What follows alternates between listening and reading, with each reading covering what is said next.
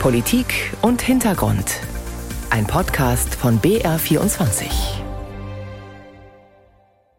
Willkommen zum Jahresrückblick der Politikredaktion. Ich bin Thies Maaßen und ich melde mich heute ausnahmsweise mal nicht aus einem Studio, sondern aus einem der vielen langen Gänge, von denen es im BR Funkhaus ja so einige gibt. Dieser Gang hier liegt im dritten Stock von Haus 3 des BR Gebäudekomplexes und er ist die Heimat der Redaktion Politik und Hintergrund. Hier residiert also das Hörfunkteam der Politikredaktion.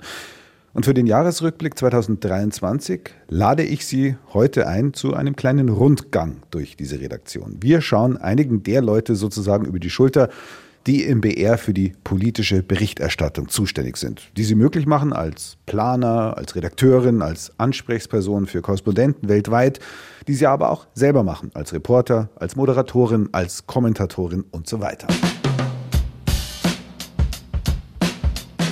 Und wir starten sozusagen am Kopfende der Redaktion. Links eine Tür, an die jemand mit Klebestreifen 11 km geschrieben hat. Hier wird der tägliche Tagesschau-Podcast 11 km produziert. Rechts das Büro mit der Zimmernummer 030336. Hier hat Ingo Lierheimer seinen Arbeitsplatz. Er ist der Redaktionsleiter von Politik und Hintergrund. Und wie fast immer steht seine Tür offen. Klopf, klopf, klopf. Hallo Ingo. Störe ich gerade? Darf ich reinkommen? Bei was störe ich dich gerade? Organisation der Woche. Schauen, wie wir über die Woche kommen. Es sind viele Krankheitsfälle. Vertretungen in Tel Aviv, Studio wegen der Kriegssituation dort. Also es wird nicht langweilig gerade.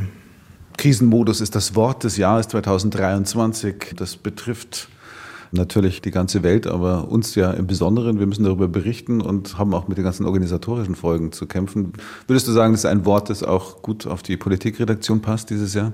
Wir sind zwar nicht in der Krise strukturell und organisatorisch, aber wir erleben das vierte Krisenjahr, wenn man so will. Und langsam schwant vielen, dass das ein Dauerzustand auch auf die nächsten Jahre sein wird. Also eher vielleicht langsam ein anderes Wort finden, eher so Dauerwandel. Wir haben Corona gehabt, was die Arbeitssituation extrem verändert hat in wahnsinniger Geschwindigkeit 2020, 2021, aber natürlich die Gesellschaft brutal verändert hat, also wirklich auch gespalten hat, was, glaube ich, erstmal niemand so dachte, weil am Anfang ja ein großer Zusammenhalt war. Wir haben dann den Krieg Russlands gegen die Ukraine erlebt und da ja, um das Kanzlerwort zu zitieren, eine Zeitenwende mit wahnsinnigen Folgen, auch natürlich für die politische Berichterstattung, wo wir immer vorne mit dran standen. Wir erleben eine Zeitenwende. Und das bedeutet, die Welt danach ist nicht mehr dieselbe wie die Welt davor. Und jetzt erleben wir dieses Jahr zusätzlich noch den Krieg in Israel und Gaza und das ist wirklich ein Dauerzustand und es fällt natürlich ganz viel dann dabei auch hinten runter. Also wir haben ja nicht nur die beiden erwähnten Kriege, auch wenn der russische Krieg gegen die Ukraine sicherlich der größte und bedrohlichste für uns ist, sondern wir haben Jemen, wir haben Sahel. Also ihr könnt wahrscheinlich jetzt eine lange Aufzählung machen und das ist natürlich dann auch ein bisschen zu beobachten, dass vielleicht so eine journalistische Müdigkeit dann auch eintritt, weil man dem Ganzen gar nicht mehr Herr wird. Also das, was man ja immer wieder berichtet von unseren Hörerinnen und Hörern, den Zeitungsleserinnen und Lesern, dass viele ja sagen, oh Gott, Nachrichten, das äh, kann ich mir schon fast nicht mehr antun. Das geht auch Journalisten manchmal so? Ich glaube schon, also warum auch nicht? Wir sind dem ja noch extrem ausgesetzt. Wir müssen uns damit beschäftigen, wir müssen uns professionell damit beschäftigen und wir tun das auch. Aber es braucht auch für alle natürlich auch Auszeiten zwischendurch. Ich nehme mal ein Beispiel jetzt gerade das Studio in Tel Aviv, wo auch aus unserer Redaktion immer wieder Kollegen jetzt hingehen, um zu vertreten. Das ist natürlich eine Extremsituation. Kriegssituation, eine physisch und psychisch belastende Situation, da braucht es zwischendurch Auszeiten, um einfach mal wieder, ich sage es jetzt mal salopp, gerade ausdenken zu können und das auch alles richtig einordnen zu können und wieder zu sich zu kommen. Das ist, glaube ich, ganz wichtig. Du hast ja gerade gesagt, du bist mit Organisatorischem beschäftigt. Offiziell bist du Teamleitung Politik. Oder darf ich dich einfach der Politikchef nennen? Ich glaube, für die Hörerinnen und Hörer macht es jetzt keinen Unterschied. So 20 Mitarbeiterinnen und Mitarbeiter sind hier in der Politik. Beschäftigt, wovon ungefähr zehn jede Woche da sind. Und mit den zehn stemmen wir acht Sendungen jede Woche und liefern auch noch dann Kommentare zu, machen Hintergrundgespräche, Analysen, Einschätzungen, schreiben Artikel. Das ist schon mal ganz schön viel. Das kann sich, glaube ich, jeder so vorstellen. Und wenn dann noch ein paar krank werden, dann wird es natürlich noch schwieriger.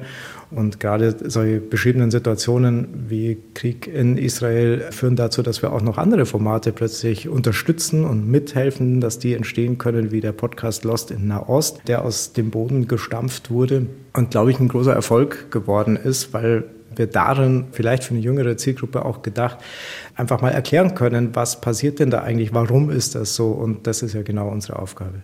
Als Politikchef, du hast schon angedeutet, bist du viel mit organisatorischen natürlich beschäftigt, also von so profanen, in Anführungszeichen, Sachen wie Dienstplan aufstellen, über Planen zum Beispiel, wie man das Studio Tel Aviv unterstützen kann und so weiter. Du bist aber, was nicht ganz selbstverständlich ist für einen Redaktionsleiter, auch immer noch wahnsinnig journalistisch aktiv. Also wenn ich mir mal angeschaut habe, was du in den letzten zwölf Monaten für Sendungen moderiert hast. Du moderierst einerseits das Dossier Politik, du kümmerst dich auch ums Medienmagazin ab und zu, du schreibst auch aktuelle Kommentare, machst Berichte für die laufenden Wellen. Natürlich Israel, natürlich die Ukraine bereits angesprochen, Sahel, der Sudan, Corona, grundsätzliche Sendungen über Verteidigungspolitik und so weiter. Herzlich willkommen zur 754. Ausgabe des Dossier Politik. Die BR-Wissenschaftsredakteurin Schantuczynski ist mein Gast heute im Dossier Politik, in dem wir darauf schauen wollen, was wir eigentlich aus dieser Pandemie gelernt haben. Was ist in Ländern wie Mali, Burkina Faso oder Niger in denen allen das Militär geputscht hat, passiert. Wenn die Polinnen und Polen am Sonntag über ihr neues Parlament abstimmen, Militärs kämpfen im Sudan um die Macht. Wir schauen in diesem Dossier Politik auf die Schweiz. Wie weit geht denn die Unterstützung für die Ukraine? Was würdest du sagen, ist denn im letzten Jahr das Thema gewesen, was dir so am meisten hängen geblieben ist? Boah, das ist wahnsinnig schwer, wenn ich da so ein, zwei Sachen raussuchen sollte. Aber vielleicht das auch innenpolitisch in Deutschland auch die politische Tonalität eine andere geworden ist. Und das ist zumindest keine, keine Entwicklung zum Guten. Wir haben dieses Jahr auch gemerkt, dass die Kritik an der Ampelregierung in Berlin, die ja in vielen Teilen total sachlich berechtigt ist, in einer Wortwahl geführt wurde, die Richtung Kulturkampf geht. Und jetzt der Punkt erreicht, wo endlich die schweigende große Mehrheit dieses Landes sich die Demokratie wieder zurückholen muss und denen in Berlin sagen, ihr habt wohl den Arsch offen da oben, meine Damen und Herren. Und das, glaube ich, kann keine gute Entwicklung sein, weil es sind alles demokratische Parteien, die miteinander umgehen müssen. Und ich glaube, sie sollten dann besseren Umgang miteinander finden. Du hast vorhin gesagt, es ist so ein ständiger Wandel, der irgendwie weltweit stattfindet, also um das Wort Krisenmodus zu vermeiden. Auch hier im BR ist ja sehr viel im Wandel. Im nächsten Jahr soll ja einiges passieren, Umbau von Bayern 2 und so weiter. Inwiefern ist denn da auch die Politikredaktion betroffen? Wie geht es denn bei uns weiter? Es passiert seit Jahren sehr viel, weil wir uns, glaube ich, schon bewusst sein müssen, dass wir auch in Zukunft die Menschen erreichen und die Ausspielwege unterschiedliche sind. Und deswegen müssen wir alle bedienen. Das heißt, wir gehen mehr ins Digitale. Nächstes Jahr wird mehr passieren. Die Bayern 2-Reform wird starten im April. Das heißt, man wird dort ein verändertes Programmschema haben, was leider auch dazu führen wird, dass wir eine Sendung verlieren, die, glaube ich, der ganzen Redaktion ans Herz gewachsen ist. Jazz und Politik, politisches Feuilleton die einzigartig ist in ihrer Form. Aber wir werden dafür auch einen neuen politischen Podcast entwickeln, wo wir versuchen werden, Entscheidungen, politische Entscheidungen in ihrer Gänze darzustellen, sie zu erklären, sie zu hinterfragen, sie einzuordnen. Das bleibt spannend, weil gerade ein neues Format kommt nicht aus der Schublade und man zieht es raus und macht es dann einfach, sondern man muss es entwickeln, man muss schauen, wie sind die Abläufe, die Strukturen und wir sind überzeugt davon, dass das ein spannendes Format wird, aber wir wissen es natürlich dann erst, wenn es dann wirklich am Laufen ist und die Leute sagen, hey, das höre ich mir an. Krisenmodus, das Wort des Jahres, das ist das Unwort des Jahres 2023. Ich fürchte, dass es eventuell auch ein Motto für nächstes Jahr werden kann. Ja, ich, ich bleibe mal bei dem Wandel, äh, den wir erleben, um von der Krise wegzukommen. Und der könnte uns nächstes Jahr ganz massiv beschäftigen, innen wie außenpolitisch, wenn ich in die USA schaue, wo Wahlen anstehen, wo Donald Trump an die Regierung kommen könnte, mit allen außenpolitischen Konsequenzen, die man tatsächlich in dem Fall befürchten muss. Ich sage nur Stichwort Unterstützung für die Ukraine, aber auch innenpolitisch. Wir haben drei Landtagswahlen nächstes Jahr im Ostdeutschland. Und da könnte es tatsächlich sein, dass die AfD, wenn man die jetzigen Umfragen zugrunde legt, stärkste Fraktion wird. Und das haben wir jetzt noch nicht erlebt in Deutschland. Und die Konsequenzen könnten groß sein. Und insofern wird 2024 ein spannendes Jahr. Und es fängt auch schon früher an, was Wahlen betrifft. Nämlich im Juni haben wir die Europawahlen. Und auch da steht natürlich die Frage im Raum, wohin entwickelt sich die Europäische Union? Wird es noch mehr Rechtspopulisten geben, die im Europaparlament sitzen? Ist dieses Parlament noch arbeitsfähig und wie kommen die Mitgliedstaaten miteinander zurecht? Wir haben ja auch gesehen, dass in Europa immer mehr rechtspopulistische, teilweise autokratische Regierungen ähm, ins Amt kommen. Wir haben 2023 den Wahlsieg in den Niederlanden von Gerd Wilders gesehen. Wir haben in der Slowakei eine rechtsgerichtete Regierung. Wir haben nach wie vor Ungarn mit Viktor Orban. Also das macht das Zusammenarbeiten innerhalb der EU nicht leichter. Was bringt der Tag heute noch? Nächste Aufgabe. Die nächste Aufgabe ruft. Das war eine Erinnerung an einen Termin. Ja, es wird so weitergehen. Wir werden auf Lichtblicke hoffen für das nächste Jahr und auch die gibt es ja. Ein Lichtblick war 2023 zum Beispiel die Wahl in Polen. Unabhängig jetzt von der parteipolitischen Ausrichtung. Aber es ist eine Regierung abgewählt worden, die in den letzten Jahren die Axt an den Rechtsstaat angelegt hat und sich tatsächlich schon die Justiz in vielen Bereichen in Anführungsstrichen untertan gemacht hat, die die Medien massiv bekämpft hat und dass die Polen gesagt haben, nein, das wollen wir nicht, wir wollen die Demokratie erhalten, ist zumindest ein gutes Signal. Vielleicht folgen ja auch mal andere Länder.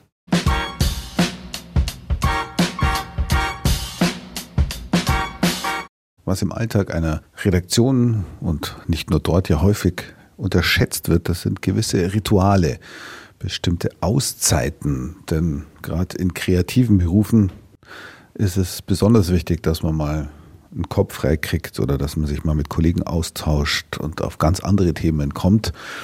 Und dazu gehört hier in der Politikredaktion vor allem der Gang zur Kaffeemaschine. Und am liebsten mache ich diesen Gang zur Kaffeemaschine mit meiner Kollegin Ina Kraus, auch weil Ina Kraus immer Kleingeld hat um mit ihr Kaffee trinken zu gehen. Hallo Ina. Ich habe gerade noch einen Zehner. Kannst du mir aushelfen? Da muss ich schauen. Moment. Auf einen Kaffee, Auf einen oder? Kaffee.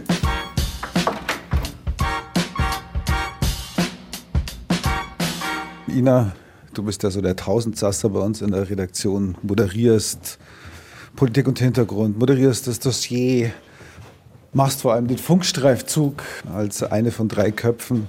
Was machst du jetzt so zum Jahresende? Ich arbeite gerade wieder an, einem, an, der Redaktion für den Funkstreifzug.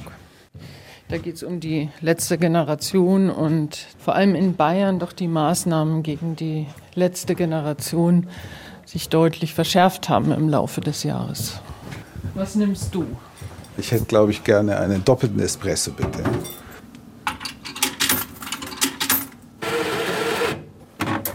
Die Kaffeeküche hier im zweiten Stock hat den Vorteil, es gibt sogar ein Fenster, man kann sogar rausschauen und einen kleinen Tisch, wo man sich auch mal hinlockt. Ja, Ina, ich habe schon gesagt, du machst ganz viel als Moderatorin, Redakteurin und so weiter, aber du bist auch selber als Journalistin, als Reporterin unterwegs und hast ja so ein Thema, das dich besonders beschäftigt, kriege ich ja mit seit Jahren. Migration, Asyl. Also eigentlich ein Thema, das im Jahr 2023 ja auch viele Leute beschäftigt hat. Ja, was hat dich denn da besonders beschäftigt? Gleich Anfang des Jahres habe ich an einer Sendung gearbeitet, an einem Funkstreifzug. Da ging es um die Grenzkontrollen, um Migranten auch davon abzuhalten, nach Deutschland zu kommen. Und ich bin da einem Fall nachgegangen, dass im Mai 2022 ein junges Mädchen am Münchner Güterbahnhof ums Leben gekommen ist bei dem Versuch, nach Deutschland als Flüchtling zu kommen. Sie war erst 15 und ihre Flucht nach Deutschland endete jäh. Sie wähnte sich am Ziel, in Sicherheit. entkletterte am Münchner Güterbahnhof Trudering aus ihrem Versteck, einem Güterwaggon. Er litt dabei einen gefährlichen Stromschlag und starb. Ihr Name Milike Akbasch. Der Funkstreifzug, den du da gemacht hast, im Beitrag, der ist ja sehr eindrücklich und ähm, auch sehr frustrierend. Also das Mädchen Melike Akbasch heißt 15 Jahre alt, hat versucht aus einem Güterzug auszusteigen, mit dem sie hier in Deutschland angelangt ist und ist dabei ums Leben gekommen durch einen Überschlag, einen Stromüberschlag. Wie bist du überhaupt auf dieses Thema gekommen und wie bist du dann vorgegangen? Ich hatte das, als es passiert ist, im Jahr 2022 in der Zeitung gelesen, beziehungsweise auch eine Polizeimeldung natürlich bekommen, die wir ja regelmäßig auch bekommen hier als Journalisten. Und das war mir bis dahin nicht untergekommen. Also man weiß, dass an den EU-Außengrenzen Tausende von Menschen ertrinken. Man weiß auch, dass auf der Balkanroute die Flucht sehr, sehr gefährlich ist. Aber dass jemand in München am Ende seiner Flucht tatsächlich stirbt, weil die Möglichkeiten, überhaupt Grenzen zu überschreiten, so gefährlich geworden sind, das ist einfach neu. Und im Laufe des Jahres gab es ja da auch noch den tragischen Tod von sieben Flüchtlingen, die beim Versuch, mit Hilfe eines Schleuserwagens nach Deutschland zu gelangen, tödlich verunglückt sind, weil sie von der Polizei verfolgt wurden und der Fahrer einfach aufs Gas gedrückt hat und dann ist dieser Wagen verunglückt. Also diese Fälle nehmen einfach zu und das hat mich beschäftigt. Und ich habe halt dann mal versucht, über Kontaktleute zu fragen, ob die Familie bereit wäre, mit mir zu sprechen. Und dann sind sie hier in den Bayerischen Rundfunk gekommen und wir haben eben ein Interview geführt. So kam es dazu, dass ich eben die Geschichte von Melika Akbasch erzählen konnte. Die sind Kurden aus der Türkei und die Mutter ist mit dem Sohn und der Tochter geflohen und hat eben diesen Weg auf sich genommen und wähnte sich in Sicherheit, aber es kam eben dann anders für die Familie. Die Zitate der Mutter und auch des Vaters, die du ja auch dann verwendet hast in deiner Sendung, die sind ja, ja zum Teil schwer zu ertragen. Das geht einem ja wirklich an die Nieren. Insbesondere ist mir so einer im Ohr geblieben, wo sie so sagt, ich suche die ganze Zeit nach Fehlern bei mir. Habe ich einen Fehler gemacht, dass ich meine Tochter hier mit nach Deutschland genommen habe, weil ich hier ein sicheres Leben für uns alle haben wollte. Aber ich hatte doch keine Wahl. Als meine Tochter gestorben ist, es war das Schrecklichste, was es gibt. Diesen Schmerz kann ich nicht beschreiben. Als ich geflohen bin, dachte ich, dass ich meinen Kindern eine neue Zukunft ermöglichen werde. Ich wusste nicht, dass ich hier meine Tochter begraben sollte. Ich weiß nicht, wo ich einen Fehler gemacht habe. Ich versuche mir keine Vorwürfe zu machen. Ich musste meine Heimat verlassen. Ich hatte keine andere Wahl.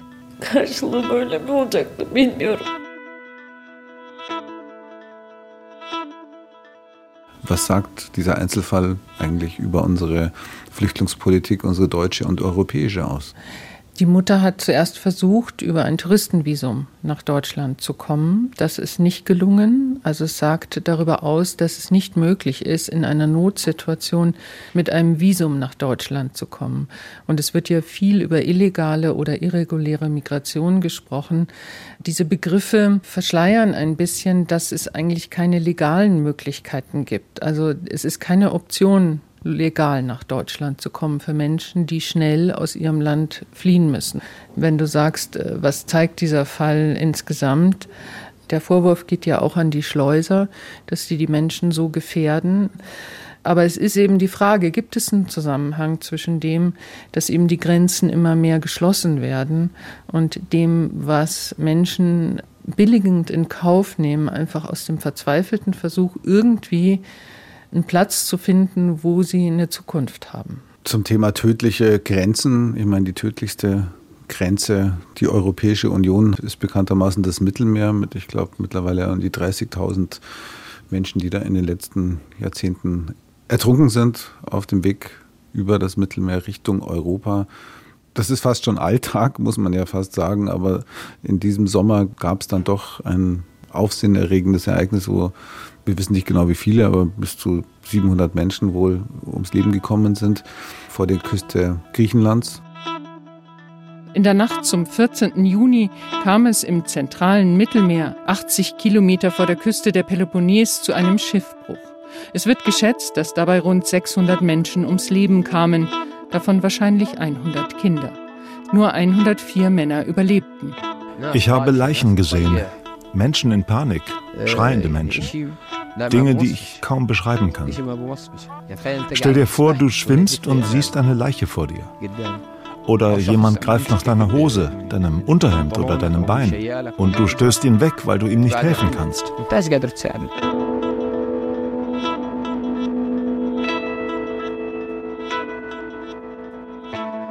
Du hast da ein Dossier Politik gemacht, drei Monate später, wo ihr so ein bisschen versucht habt, auch aufzuarbeiten, was, was da passiert ist. Das Verheerende an dieser Katastrophe war, dass ja eigentlich so viele Menschen, so viele Institutionen auch in der Nähe waren. Frontex war in der Nähe, die griechische Küstenwache war in der Nähe, die Seenotrettungsorganisationen, die Privat- und Nichtregierungsorganisationen wussten von diesem Boot. Es gab Alarmsignale und dennoch ist dieses Schiff gekentert und die Menschen wurden nicht gerettet.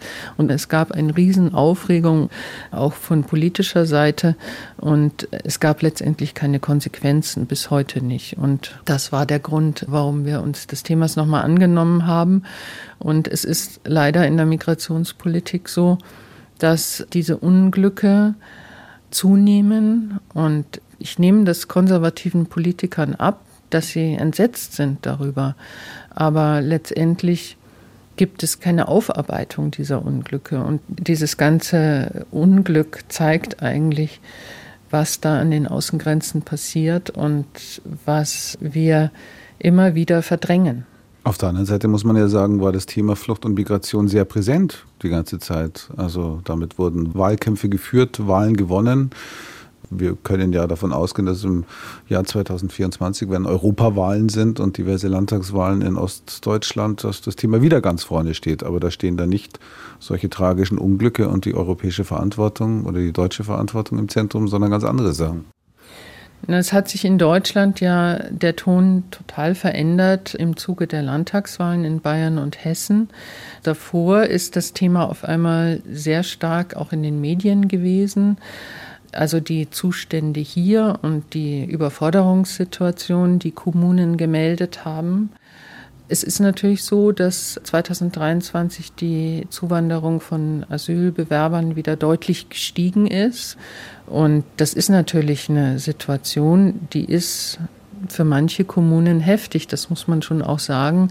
Und nachdem das sich so in den Landtagswahlergebnissen so negativ auch ausgewirkt hat für die Ampelkoalition und der AfD, die so zugelegt haben, ist das natürlich in Berlin jetzt auch deutlich angekommen. Und die Ampel hat, äh, anders als im Koalitionsvertrag das eigentlich versprochen hat, deutliche Verschärfungen im Asyl- und Migrationsrecht sich darauf eingelassen und der Diskurs hat sich einfach sehr verschoben und ich finde, man merkt das auch im gesellschaftlichen Klima und man kommt nicht mehr durch mit zum Beispiel Nachrichten, wo denn auch der Umgang mit Flüchtlingen, mit Asylbewerbern gut gelingt. Gibt es irgendeinen Lichtblick? Ich würde sagen, ein Lichtblick ist, dass man zumindest minimal die Arbeitsmöglichkeiten für Asylbewerber verbessert hat, auch für abgelehnte Asylbewerber, die in einer Duldung leben in Deutschland, dass die Ampelregierung versucht, hier die Leute früher in Arbeit zu bringen, weil ich glaube, das hilft sehr, beiden Seiten, sowohl den Flüchtlingen als auch der Gesellschaft, weil ich glaube, Arbeit ist immer noch so ein Schlüssel dazu, zu einem friedlichen Zusammenleben und zu weniger Konflikten. Es ist zwar nur minimal verbessert worden, aber immerhin, das ist ein Lichtblick. Apropos Arbeit, ich glaube, wir müssen jetzt auch zurück zur Arbeit ja. langsam, oder? Ist der ja. Kaffee, mein Kaffee ist kalt, vielleicht nehme ich noch einen. ja, wir müssen zurück, weil drei Autoren auf mich warten für einen Funkstreifzug. Wird das Thema schon verraten? Nee.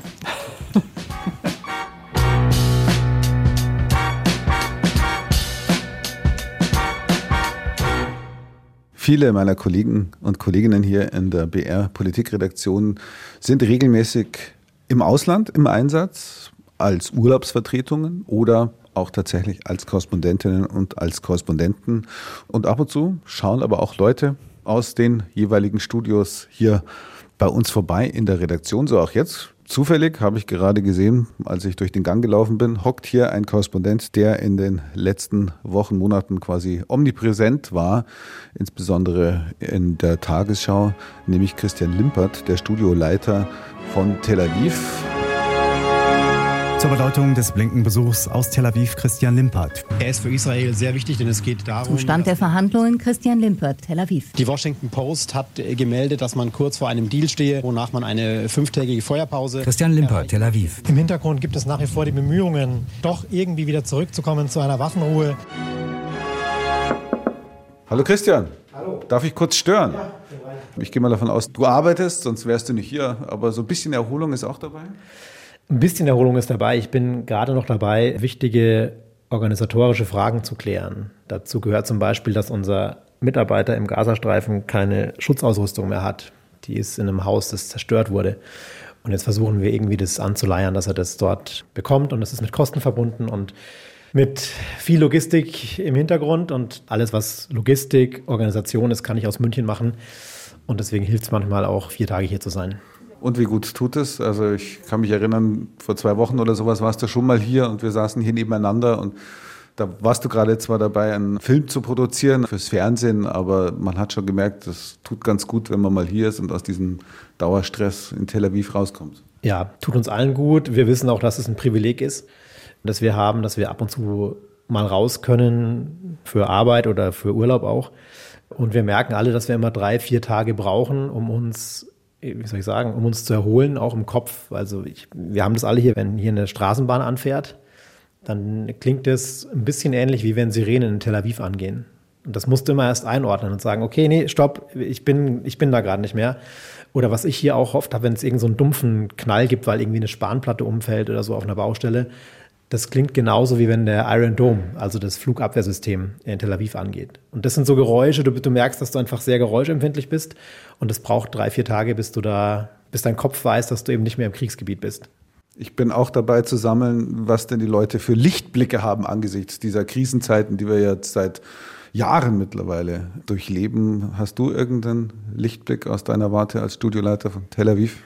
Mit Blick auf die gesamtpolitische Lage dort hoffe ich, dass diese, dieser Krieg auch die Möglichkeit nach wie vor bietet, ernsthaft wieder über eine Zwei-Staaten-Lösung zu reden, auch wenn momentan sich das keiner vorstellen kann. Ja, und dann bleibt natürlich mein Lichtblick ein privater, nämlich, dass wir ein Baby bekommen. Und ich glaube, ohne Optimismus könnte man das nicht angehen, so ein privates Projekt.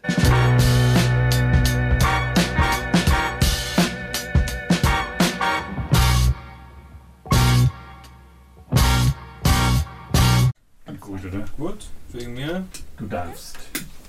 Das vom grünen Vize. Ich nehme Sie heute mit auf einen Rundgang durch die Politikredaktion des BR. Und jetzt gerade muss ich leise sein, denn ich lausche einer Aufnahme im TBR 21. TBR 21, das ist die Abkürzung für Tonbearbeitungsraum. Hier werden also Beiträge aufgenommen und dann bearbeitet.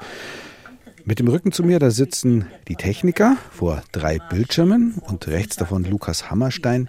Er ist der Macher und der Moderator von Jazz und Politik, unserem politischen Feuilleton. Jeden Samstag auf Bayern 2. Allerdings leider nur noch bis April. Dann wird die Sendung leider im Zuge einer Programmreform abgeschafft. Machst du das nochmal? Da war ein ganz seltsames Geräusch dabei. Ihnen. Lukas Hammerstein, die Techniker und ich, wir schauen alle auf eine große Glasscheibe und hinter der sitzt gerade Susanne Beetz und spricht ihren Text ein. Ein Essay über die Klimapolitik der Ampel. Wie viele Schnitte? 3,6. Okay.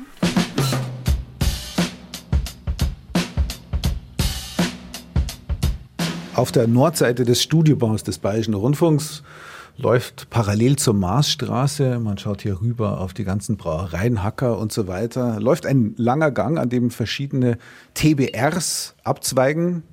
Und im TBR 21 hat Susanne Betz, die Innenpolitik-Expertin der Politikredaktion, gerade einen Beitrag aufgenommen. Ich habe ein bisschen zugehört. Es ging um die Klimapolitik der Bundesregierung. Genau. Und das innerkoalitionäre Klima auch bei den drei Partnern. Genau, das ist mein Job sozusagen. Ich bin lange beim BR schon und schaue immer auf die Innenpolitik. Was mich auch immer sehr interessiert, sind die Länder. Was tut sich in den Ländern? Es hat sich verdammt viel jetzt auch im letzten Jahr. Wir hatten ja zwei wichtige Landtagswahlen, Bayern und Hessen. 8. Oktober und da war es so, dass in Hessen zum Beispiel die AfD, das war eigentlich das, das wichtigste Ergebnis, ihr bis dahin bestes Wahlergebnis mit über 18 Prozent im Westen eingefahren hat. Sie ist die stärkste Oppositionskraft im Hessischen Landtag, wie übrigens auch im Bayerischen Landtag. Und das ist natürlich etwas, was mich sehr beschäftigt, weil es ist nicht eine Partei wie andere Parteien. Sie ist, habe ich beobachtet, radikaler, extremer und erfolgreicher geworden. Man merkt gleich, wie engagiert du bei diesem Thema ja. bist. Du machst ja eigentlich hier in der Politikredaktion ganz verschiedene Sachen. Du bist zum einen zuständig für die BR24 Reportage. Also als Redakteurin begleitest du Autoren, Autorinnen, die für dich bestimmte Themen machen. Nebenbei schreibst du auch noch Bücher. Du bist aber auch selber als Reporterin ja, ja unterwegs. Also das ist mir ganz wichtig. Journalismus heute, sage ich jetzt mal etwas kritisch, ist oft, man berichtet über, über, über, in endlos Schleifen. Ich gehe raus, ich mache Feldforschung. Gleich nach der Wende habe ich angefangen, die ostdeutschen Länder zu beobachten oder dort viel hinzufahren. Und jetzt war ich vor nicht langer Zeit bei einer Montagsdemo in Chemnitz, Tausende unterwegs, die die Demokratie sehr sehr negativ sehen, von Staatsversagen ständig sprechen. Lügenpresse! Lügenpresse! Lügenpresse! Deutschland ist Kriegstreiber. Welche Fahne haben Sie jetzt dabei? Da sehen Sie doch die deutsch-sowjetische Freundschaftsfahne. Hätten Sie gern einen anderen Staat? Einen anderen Staat nicht, aber einen demokratischen Staat. Weil ich bin in einer Diktatur groß geworden. Ich habe eigentlich gedacht, weil immer von Demokratie geredet worden ist in Deutschland, dass ich auch dann 89 in eine Demokratie komme. Aber das ist ja noch eine schlimmere Diktatur.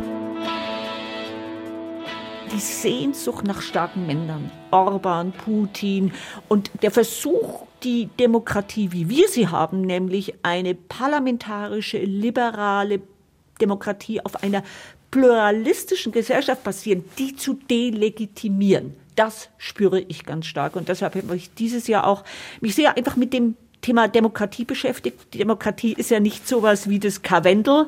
Steht da, ist Gott gegeben, wird immer bleiben. Ist nicht so. Und das, was ich spüre in unserer Gesellschaft, ist, dass die Demokratie, so wie sie ist, auch sehr, sehr, sehr kritisch und sehr destruktiv beäugt wird, dass es Parteien gibt, dazu zähle ich die AfD, die versuchen, die Demokratie von innen her auszuhöhlen. Wir stehen ja im nächsten Jahr, also 2024, drei wichtige Landtagswahlen, 1. September in Sachsen und Thüringen, drei Wochen später in Brandenburg. Dort, sage ich jetzt mal salopp, verwette ich mein Gehalt, dass die AfD stärkste Kraft wird.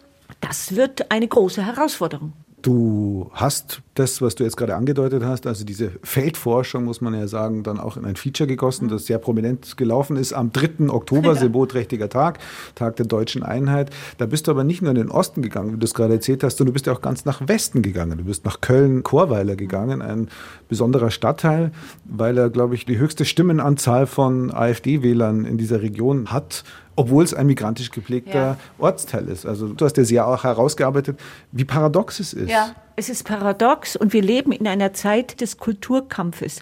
Und solche Dinge wie Identität, wer gehört zu uns, wer gehört nicht zu uns, das sind die Themen, die den Menschen unter die Haut gehen.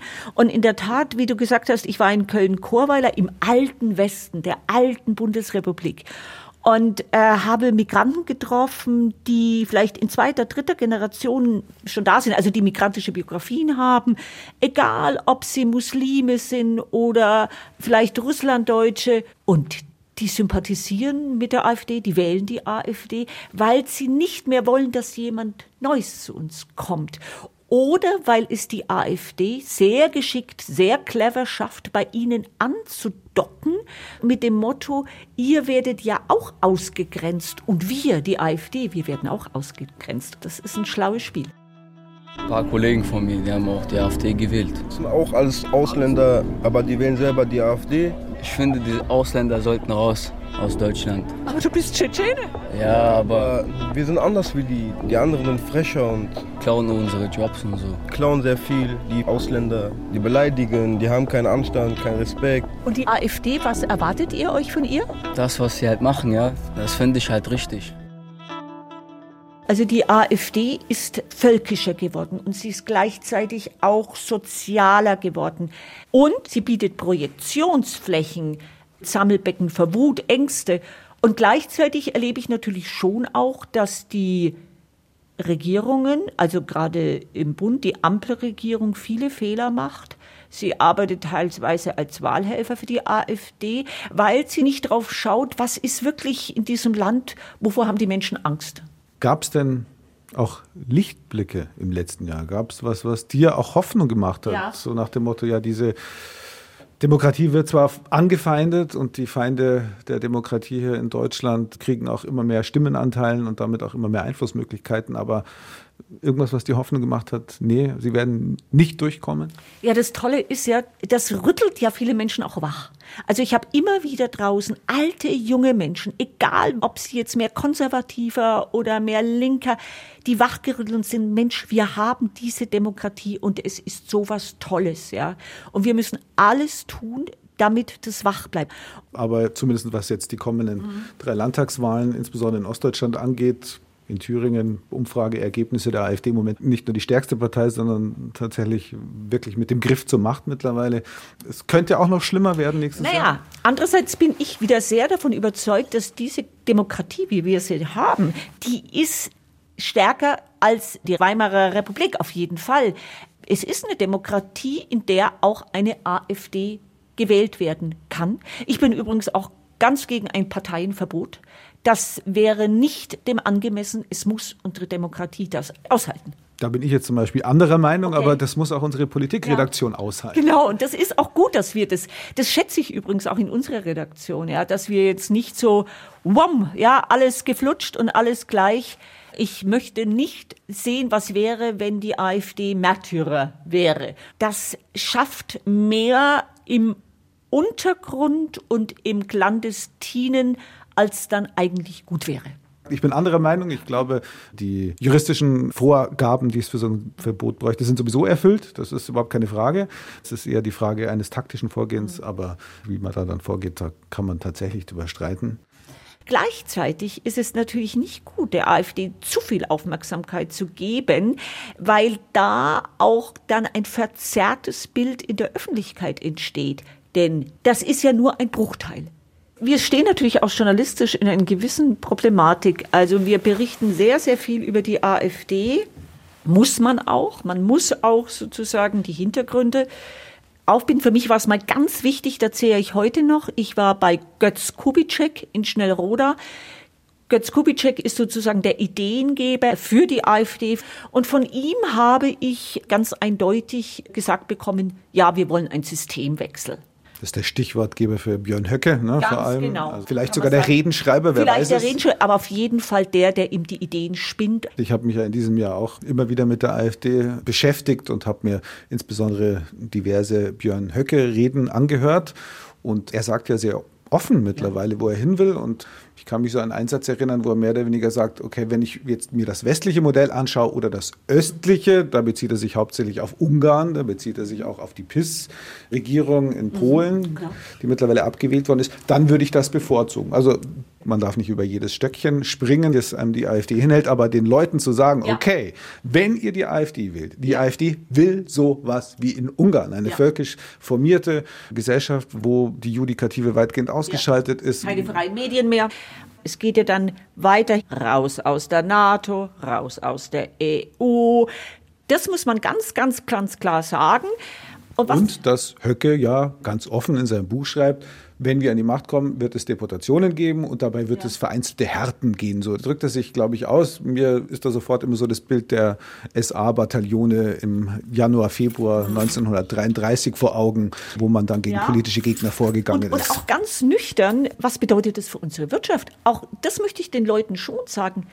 Eure Arbeitsplätze, eure soziale Sicherheit, was das bedeuten würde, weil dann natürlich Wirtschaftspartner globale Fachkräfte, die aus Bangalore zum Beispiel kommen, dass die in einem Umfeld, das von der AfD monopolisiert wird, nicht mehr arbeiten möchten oder zusammen. Und was das dann wieder bedeuten würde, das glaube ich ist vielen nicht eindeutig klar. Und darauf müssen wir schon auch journalistisch hinweisen. Jetzt ist das TBR 21 schon wieder besetzt. Das Rotlicht leuchtet. Das Rotlicht leuchtet, da sind schon die Kollegen drin. Ich glaube, die diskutieren über KI, äh, uh. künstliche Intelligenz, ein Thema, wo wir zwar uns jetzt nicht so aufkennen, aber auch dafür haben wir unsere Fachleute in der Ich Redaktion. null überhaupt und ich vertraue noch immer ein bisschen auf die menschliche.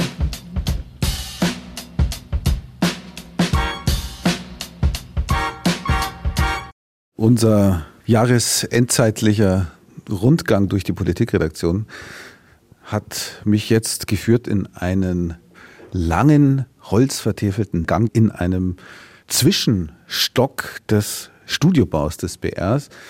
Das ist ein Gang, der so eine ganz besondere Aura hat. Früher herrschte hier immer Hochbetrieb und dann saßen hier immer so die Volksschauspieler, die sich schon mal eingelesen haben auf ihre Rollen oder auch sonstige bekannte Schauspieler. Den konnte man hier über den Weg laufen, denn hier zweigen die Studios ab, in denen Features, Hörspiele, auch Sendungen der Politikredaktion produziert werden. Verabredet bin ich hier mit Christine Hamel, denn die hat hier gerade was aufgenommen. Was hast du hier gerade aufgenommen? Ich habe ein Stück für Jazz und Politik eingesprochen. Ich habe ein Essay geschrieben über die Schlachtfelder äh, in der Ukraine und die sich daran äh, anbindenden Schlachtfelder in der Innenpolitik in den USA und auch in manchem europäischen Land. Damit sind wir schon mitten im Thema. Christine, du bist regelmäßige Mitarbeiterin, freie Mitarbeiterin der Politikredaktion, machst regelmäßig hier Features, produzierst hier Features und Reportagen. Deine Expertise ist vor allem die Ukraine und der russische Feldzug gegen die Ukraine liegt unter anderem auch daran, dass du hervorragend Russisch kannst.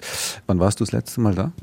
Ich war das letzte Mal Mitte Oktober in der Ukraine und habe einen Ort besucht, Jahidne im Nordosten. Die Russen haben da bei äh, ihrer Invasion im Februar 2022 ihr Hauptquartier aufgeschlagen, im Keller einer Schule und haben dann die ganze Bevölkerung dieses Ortes einen Monat in den Keller gesperrt. 368 Menschen, Kinder, Alte, Invaliden, alle waren im Keller. Mir ist vor allem eine Reportage von dir in Erinnerung geblieben. Es war, glaube ich, ein Breitengrad, den du für uns gemacht hast, für die Politikredaktion. Da hast du Frauen, Schwestern, Töchter von Leuten getroffen, die von russischen Truppen entführt worden sind nach der Invasion und die zum Teil immer noch auf ja, Lebenszeichen ihrer Liebsten warten. Also die O-Töne, die mir da so im, noch im Ohr geblieben sind, ja, wie soll ich sagen, das war fast schon resigniert. Diese Resignation, ist das so eine Stimmung, die sich da jetzt auch langsam breit macht in der Ukraine nach fast zwei Jahren Krieg? Ja, es macht sich zunehmend Resignation breit, das kann man wohl so sagen. Das liegt aber auch daran, dass natürlich der Krieg sozusagen der Vater aller Dinge in der Ukraine ist. Es gibt schwere Traumatisierungen vom Krieg und dazu gehören eben auch vor allen Dingen die Angehörigen von ukrainischen Kriegsgefangenen in Russland, die überhaupt nicht wissen, wo ihre Väter, Söhne, Brüder sind. Wir kommen aus Dimmer, einem Ort in der Nähe von Tschernobyl. Am 10. März 2022 sind russische Soldaten über unseren Gartenzaun geklettert. Irgendwas im Telefon meines Sohnes hat ihnen dann nicht gefallen, woraufhin sie meinen Mann und meinen Sohn zum Verhör abgeführt haben. Die beiden sind nie zurückgekommen. Wo sie sind, weiß ich bis heute nicht. Ich weiß nur, dass sie in Russland sind. Die Menschen leben halt in ständiger Ungewissheit. Also die wissen nicht, wo ihre Angehörigen sind. Die erfahren vom Roten Kreuz, dass ihre Verwandten in Russland in Gefängnissen sitzen und es gibt keine Möglichkeit des Austauschs. Es gibt keine Informationen über diese Verwandten. Die einzigen Quellen, aus denen die Angehörigen manchmal etwas erfahren, sind andere Gefangene, Kriegsgefangene, die im Rahmen von irgendwelchen Soldatenaustauschs freikommen.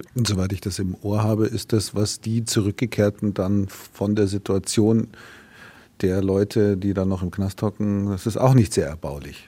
Nein, man weiß, dass die Kriegsgefangenen zum Teil gefoltert werden. Wenn sie sich querstellen, werden sie häufig mit Elektroschocks gefoltert. Die Zellen sind überfüllt. Man weiß, dass die alle furchtbar abmagern in russischer Kriegsgefangenschaft. Und es gibt viel Erniedrigung, sehr viel Sadismus.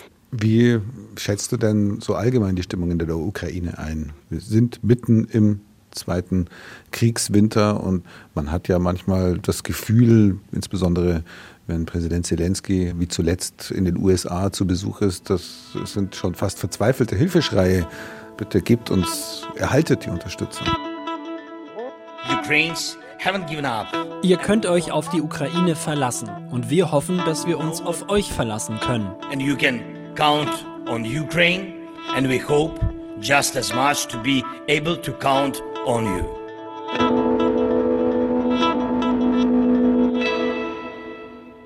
Man bekommt schon mal ein eindrückliches Bild von dem sehr hohen Preis, den die Verteidiger bezahlen, wenn man auf dem Maidan das Meer von ukrainischen kleinen Flaggen sieht.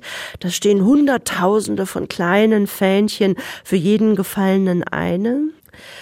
Und die Ukraine ist einfach sehr, sehr erschöpft. Das hat natürlich auch mit den ausbleibenden Erfolgen an der Front zu tun.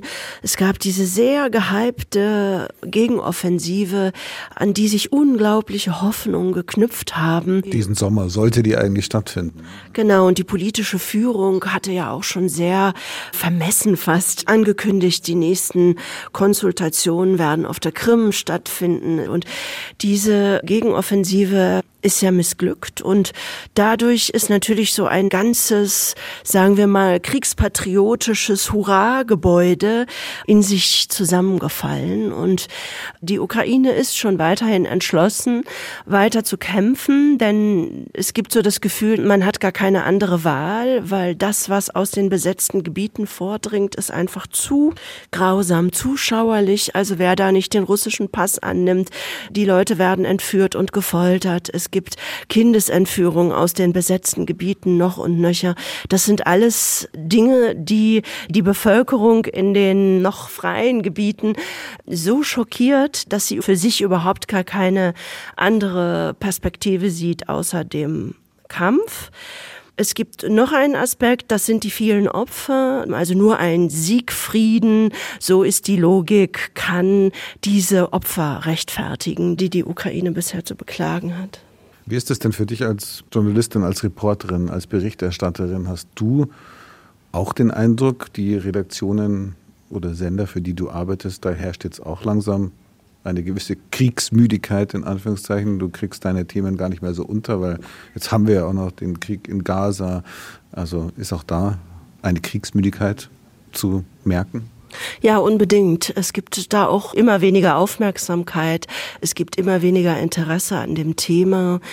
Das ist natürlich auch fatal, denn der Krieg geht unverändert weiter. Er geht eigentlich immer grausamer weiter, weil die Ukraine immer schwächer wird. Und es mangelt ja nicht an Themen, sondern es mangelt an einem Interesse natürlich auch des Publikums ja, es setzt sich ja auch zunehmend hier so die Stimmung durch, es ist nicht unser Krieg und uns geht das gar nicht so viel an und das ist irgendwo da hinten, weit weg im Osten, so ein lokaler Krieg und da mischen wir uns doch am besten nicht ein.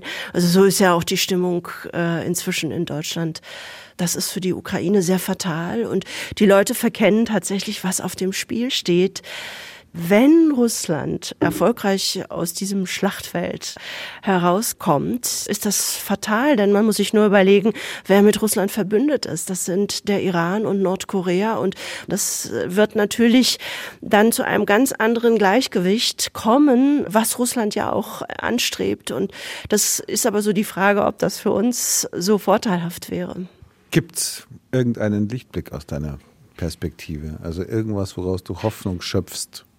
Also es gibt kein Land, das von beiden Seiten als ernsthaft angesehen werden würde, um da zu vermitteln. Das ist auch noch ein großes Problem. Deshalb sehe ich im Moment überhaupt nicht, wie dieser Krieg gestoppt werden könnte. Es ist ein Zermürbungskrieg und die einzige Möglichkeit ist tatsächlich, die Ukraine jetzt richtig aufzurüsten. Das sind alles sehr bittere Aussichten. Ich würde mir auch ganz sicher etwas ganz anderes wünschen, aber ich sehe das nicht. Es wird keinen Frieden mit Putin geben. Putin stellt um auf Kriegswirtschaft. Russland hat sehr erfolgreich die ganze Wirtschaft umgestellt. Da haben wir uns ja auch total verkalkuliert mit Sanktionen, dass das alles so schwerwiegend wird für Russland. Das ist überhaupt nicht so.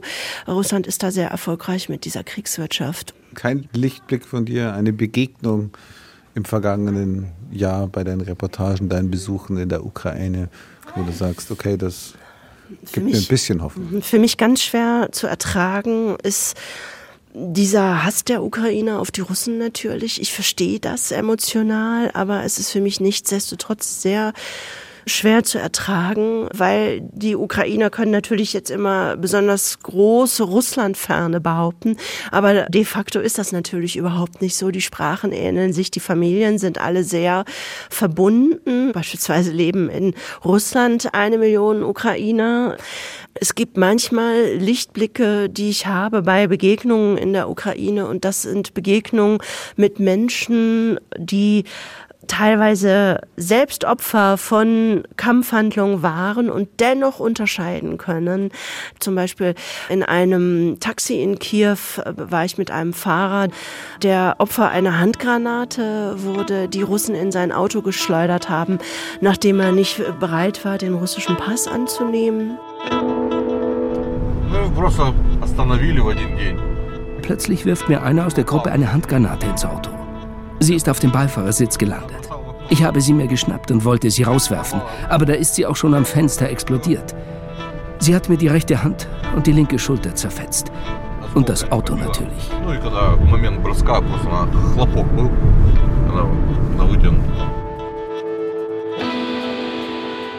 Der mir dann aber erklärt hat, dass das jetzt drei vollkommen durchgeknallte Soldaten waren, aber jetzt nicht alle Russen so sind.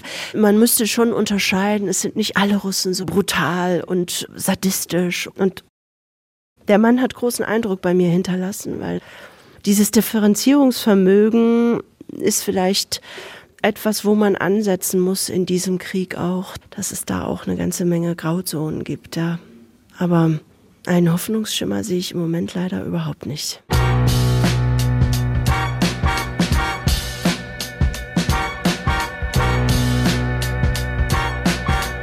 Aber die Ehre. Komm rein. Bist gut hergekommen. Ja, das war jetzt kein großes Problem. Schuhe aus, oder? Schuhe aus und Hausschuhe gebe ich dir.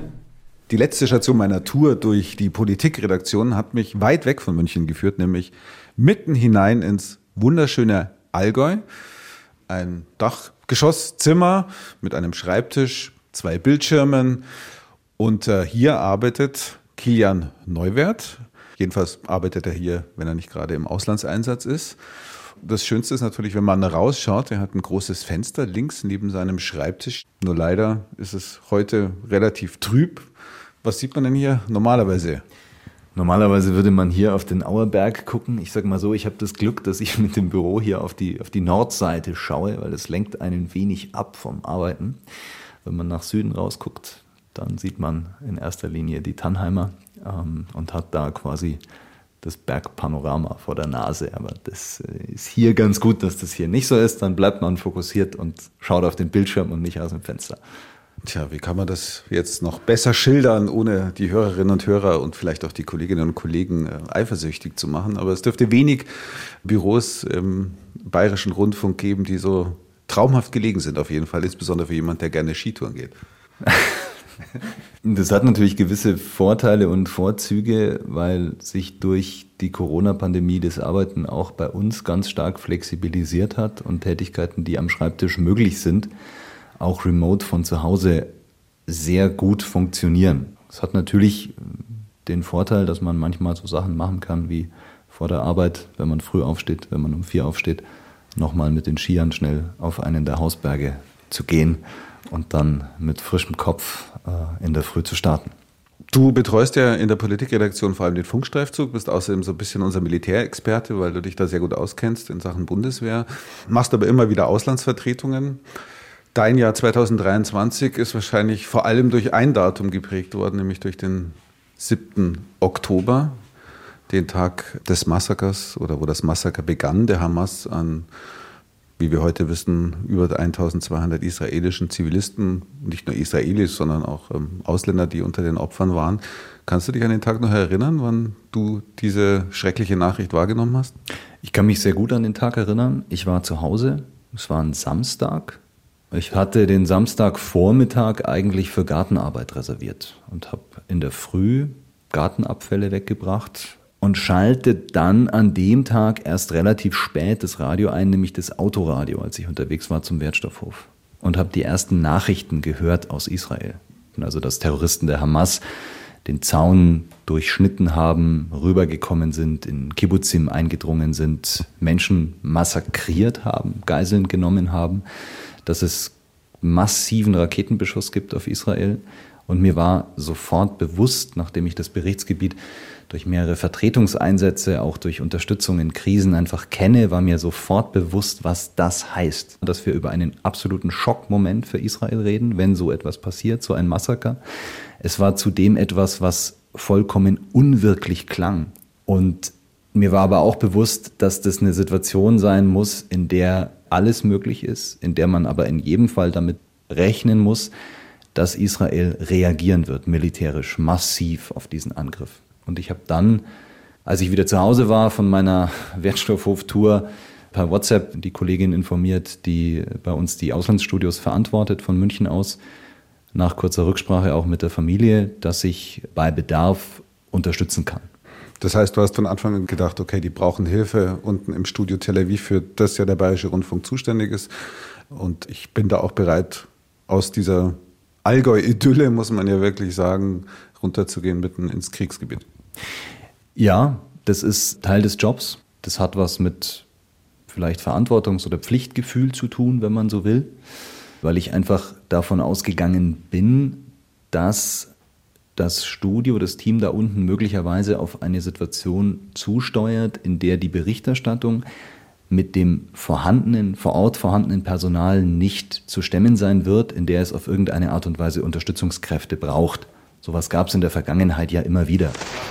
Ungeachtet der israelischen Angriffe feuert die Hamas weiter Raketen auf Israel. In Tel Aviv schlug am Mittag eine ein, drei Menschen wurden verletzt.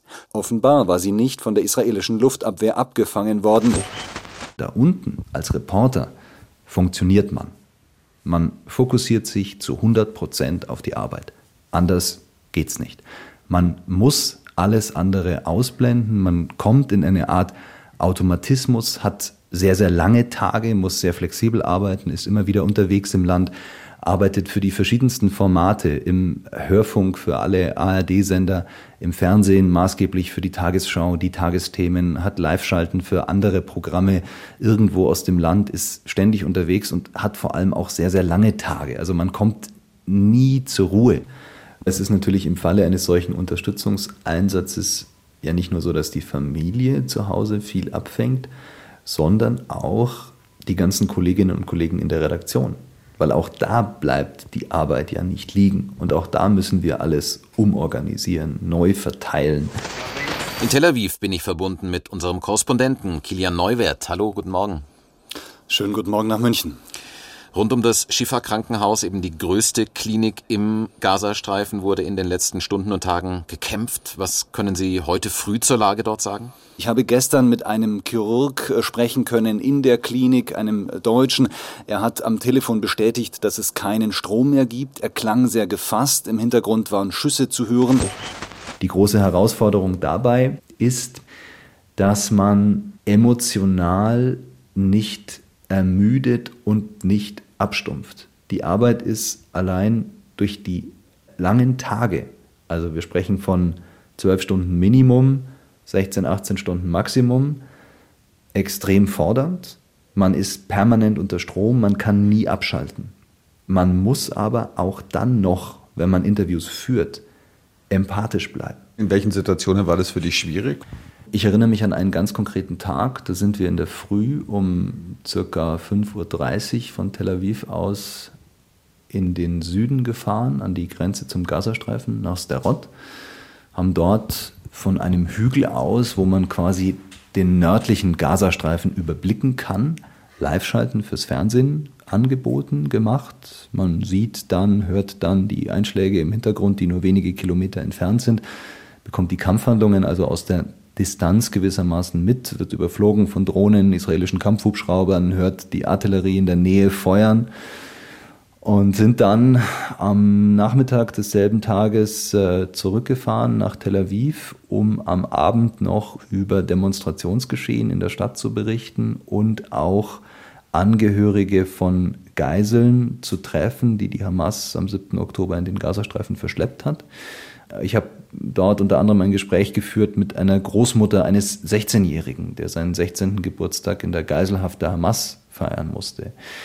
Und in dem Moment ist mir bewusst geworden, wie müde ich eigentlich selbst gerade bin angesichts der Schicksale, angesichts der langen Tage und das dann noch aufzunehmen als Reporter, professionell mit der Situation umzugehen, das ist mir in dem Moment gar nicht so leicht gefallen. Mir ist es letzten Endes gelungen, aber es sind dann schon herausfordernde Situationen, in denen man einfach diszipliniert weitermachen muss, dabei bleiben muss. Das heißt, es war so ein Tag, wo du wirklich den Wahnsinn dieses Krieges dort unten geballt an einem Tag abgekriegt hast. Erst Gaza und was dort los ist und dann tatsächlich auch das schreckliche Schicksal der Geiseln.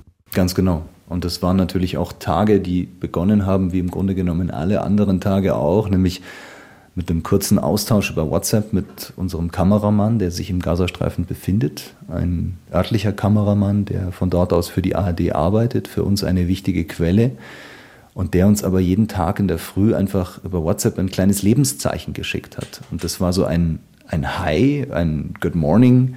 Er ist noch da. Ihn gibt's noch. Der ist keinem Bombardement, keiner Druckwelle, keinem einstürzenden Haus zum Opfer gefallen, sondern Mohammed ist noch da. Du wolltest mir gerade freuen, was an deiner Pinnwand zeigen. Beziehungsweise Pinnwand kann man es eigentlich nicht nennen. Es ist eigentlich eine Metalltafel US Army Keep Out Photography Prohibited. Das ist ein kleines Erinnerungsstück an den Truppenabzug von einer amerikanischen Liegenschaft in Bayern. Und da hängen ein paar Akkreditierungen jetzt aus dem letzten Jahr dran. Und da hängt auch hier etwas, was ich mir mitgebracht habe.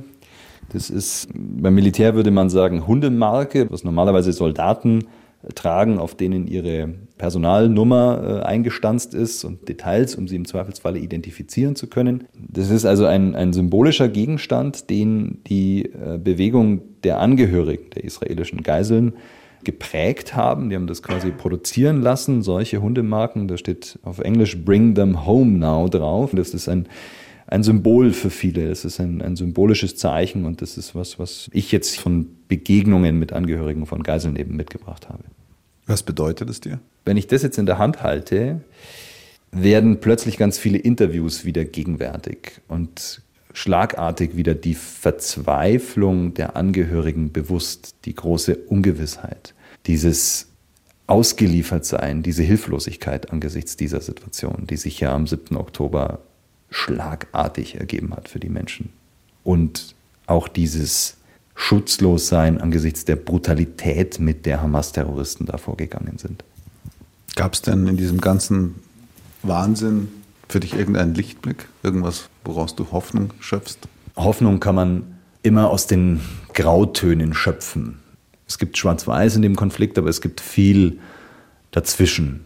Das sind Stimmen, die vielleicht gemäßigter sind, mit denen man Kontakt hat. Und da erinnere ich mich an ein Interview mit einem protestantischen äh, Pfarrer in der Nähe von Bethlehem, das ich dort geführt habe, der einen sehr dringenden Friedensappell und auch Versöhnungsappell gesandt hat. Sowas sind wichtige Worte, die keinerlei Gehör finden in der Region, die auch kein Gewicht haben die aber dennoch da sind, die ein Stück weit die menschliche Seite zeigen in all dem Leid und all dem Elend. Im Dunkeln leuchtet auch eine kleine Kerze besonders hell. Das war jetzt sehr weihnachtlich. Zum Abschluss noch ein Blick aus dem Jetzt Fenster. kommt ein bisschen die Sonne raus. Wir gehen jetzt mal rüber ins Wohnzimmer und schauen mal kurz. Ah ja, nee, es ist na, so ansatzweise. Die Wolken verhängen alles, aber du siehst da drüben die nächste Bergflanke, der Hang. Kannst du das erahnen? ja, ja. Dahinter, da wäre dann der Tanella. Aber leider heute. Das wird schon noch. Die Sonne schaut schon durch die Wolken, es klart langsam auf. Ja. Das ist ja vielleicht ein schönes Motto oder eine schöne Hoffnung für das kommende Jahr. Wir hoffen einfach mal, es klart auf und es wird sonniger. Wobei meine Hoffnung dann nicht besonders groß ist. Aber ja, es ist ein, ein gutes Motto fürs kommende Jahr.